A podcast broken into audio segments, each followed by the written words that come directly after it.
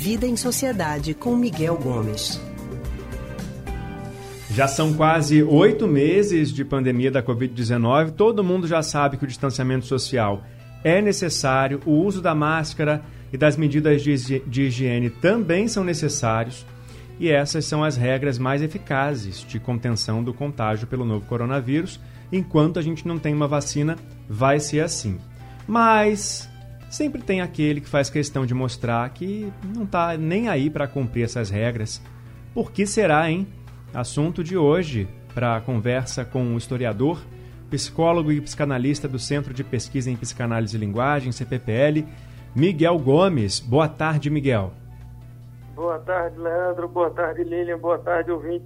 Boa tarde, Miguel. Miguel, essas pessoas elas vão a parques, praias, bares, todos os locais assim, sem máscaras ou sem outras medidas de proteção, né? Por quê? E de onde é que vem essa necessidade de mostrar que não quer e que não vai de jeito nenhum cumprir as regras? É, esse é um, um, uma situação que a gente vem vendo já há algum tempo e que vem, na verdade, desde o início da pandemia, lá em março, a gente já tinha um grupo de pessoas que menosprezava a pandemia, que achava que era só uma gripezinha e daí não vai dar em nada, é uma bobagem, vai matar menos do que a gripe normal e tal. A gente vê que isso não aconteceu, né? a gente já está hoje com algo em torno de 160 mil mortos no país, então a gente vê que a coisa é séria mas ainda assim existem pessoas que minimizam ou distorcem alguns dados para menosprezar o impacto da pandemia.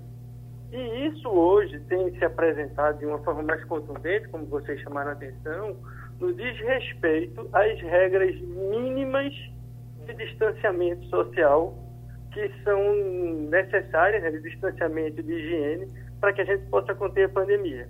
Então a gente vê hoje uma série de pessoas que voltam a frequentar espaços públicos e nesses espaços públicos ou não obedecem o distanciamento social ou sequer obedecem ao uso de máscara, que é o mínimo. E o que é que leva essas pessoas a fazer isso? Então, enfim, isso, claro, pode ter um sem número aí de, de possibilidades de explicação, mas a gente pode pensar aqui em pelo menos duas. Né? Uma é um pouco a continuidade dessa negação que vem desde o início da pandemia. São pessoas que simplesmente acreditam que tudo que está acontecendo em torno da pandemia de fato é uma mentira, é uma invenção de algum governo, de alguma coisa para prejudicar a população, para prejudicar o governo federal. Bom, paciência. A gente vai ter esse grupo de pessoas que vai pensar assim. Eu tendo a pensar que isso é minoritário, mas tem um grupo de pessoas que pensa assim. Outras questões também estão envolvidas para a gente pensar o porquê das pessoas não obedecerem. Então, a gente pode incluir aí a dificuldade de se introjetar novos hábitos. Né? A gente sabe que alguns desses hábitos né, de distanciamento social e uso de máscara, por exemplo, são recentes, são novos na nossa cultura. Né? A gente já comparou aqui em alguns momentos, por exemplo, como no Japão a população se adapta muito mais facilmente ao uso de máscara porque já é algo da cultura deles usar a máscara. Para nós, não. Então, para a gente introduzir essa nova é, é, hábito na nossa vida, é mais difícil. Sobretudo quando se trata de algo que não é tão palpável, né? Porque esta, é, é o coronavírus, embora letal, a gente está vendo aí que 60, 160 mil mortes, quase isso no Brasil, é, ele, para a maioria das pessoas que se contamina, ele acaba sendo efetivamente é, é, pouco nocivo, pelo menos na primeira mão, primeira mão. Né? Pode ser que a médio e longo prazo essas pessoas venham descobrir no futuro que tem alguma sequela decorrente do corona. Mas imediatamente, como elas não são hospitalizadas, não são entubadas, aí acham que não teve nada. Então, como essa sensação de que parece que não tem nada, dá essa ilusão de que ah, eu não preciso me proteger porque esse, esse vírus é, é bobo, ele não dá em nada. O que não é verdade. Porque o que a gente sabe é que, embora haja riscos maiores para alguns grupos, é, a gente sabe que é uma certa loteria. Uma pessoa que está contaminada pelo Covid, ela pode ir num espectro desde quem não tem quase nenhum sintoma ou até nenhum sintoma, e nem percebe que adoeceu, até pessoas que vêm a falecer. E é loteria, a gente não tem como saber a priori quem são essas pessoas que vão se dar mal. Né? A ciência ainda não chegou para descrever isso aí. Então, essa pouca, vamos dizer assim, apesar de 160 mil mortos, a gente tem uma percepção de que como se a doença não fosse tão grave quando eu me contamino, leva muita gente a não obedecer essas regras. E aí tem um outro dado importante, né? Essa sensação de poder que as pessoas têm quando não obedecem uma regra. Né? É um, é um tipo de pensamento profundamente infantil, né? infantil nesse sentido de que eu posso mais do que a regra, né? então assim, essa regra é posta para todo mundo, mas não é posta para mim porque eu estou acima, eu sou melhor do que os outros. Então essa sensação de potência que as pessoas experimentam ao não obedecer essas regras e ao não observar punição e consequência para não observância da regra, reforça essa, essa empáfia de certas pessoas que pensam muito mais em si e não no coletivo, e isso acaba estimulando e reforçando para que elas não cumpram as regras de distanciamento ou o uso mínimo de máscaras. E o que fazer, Miguel, para que essas pessoas entendam que não é uma regra que está em jogo para ser cumprida ou não ser cumprida, que a regra existe, mas ela existe para garantir a segurança da pessoa que está usando aquela máscara, que está cumprindo o isolamento social, o distanciamento social, e principalmente se ela não se preocupa com a vida dela, que ela se preocupe com a vida das outras pessoas, inclusive de parentes dessa pessoa, isso. né? Isso, Leandro. Então, é uma chamada importante. Aí eu acho que para isso a gente tem dois, são, são dois trabalhos, vamos dizer assim, né?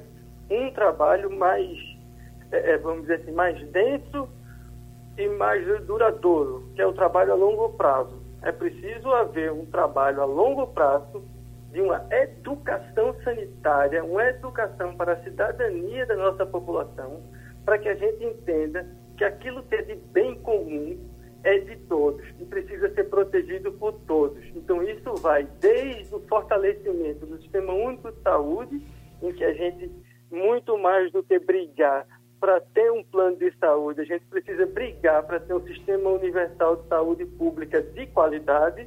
Então, a gente precisa. É, esse é um trabalho a longo prazo, né, em que a gente tem que defender essa capacidade das pessoas pensarem preventivamente em benefício de todos, e não apenas pensando no próprio umbigo, na gente mesmo, ou mesmo na, na própria família, porque muita gente é assim pensa para proteger a própria família, mas se você estende isso para uma comunidade maior, aí já acha que não importa, só interessa a família. Então esse é um trabalho que a gente precisa fazer e esse trabalho a longo prazo não vai valer só para o Covid, vai valer para qualquer outra epidemia que surja ou qualquer outro problema de nível social.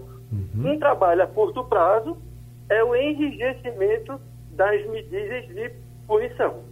Então a gente precisa de uma maior fiscalização e uma punição mais eficiente para os estabelecimentos e para as pessoas que não estiverem cumprindo as normas de distanciamento social e do uso regular de máscara, porque eu precisei fazer uma visita a um shopping center por esses dias e fiquei abismado como os próprios lojistas ficam dentro das lojas sem máscara ou com a máscara cobrindo apenas a boca e quando entra um, um cliente aí cobre tudo como hum. se isso fosse resolver. Pois é. Não resolve, porque o vírus vai ficar lá circulando enquanto ele estiver com a máscara fora do nariz.